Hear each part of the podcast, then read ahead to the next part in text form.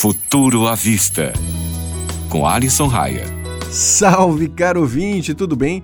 Eu sou Alisson Raia e olha, se você estiver ouvindo o programa pela internet, provavelmente está na cidade, certo? Mas você sabia que existem serviços que alcançam até mesmo os locais mais distantes do país?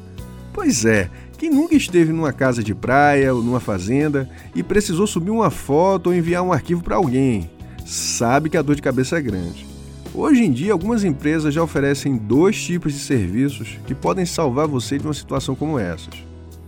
Elas geralmente utilizam uma ou duas formas de chegar até o usuário.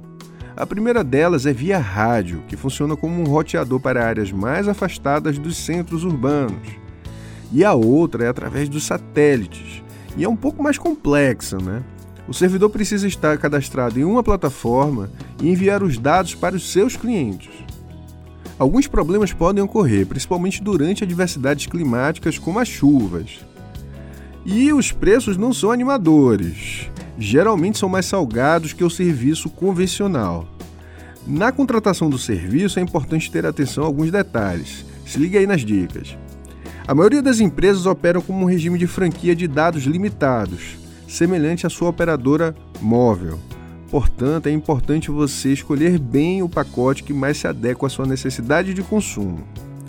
Além disso, elas oferecem a opção Noite Livre, onde o pacote de dados não será consumido ou uma franquia extra liberada só durante a madrugada. Aí sim é o horário mais vantajoso para você assistir filmes na Netflix, por exemplo. E aí, partiu casinha de campo? Para conhecer essas empresas, as velocidades oferecidas e a média de preço, corre lá no nosso Instagram. O endereço é arroba. Até a próxima!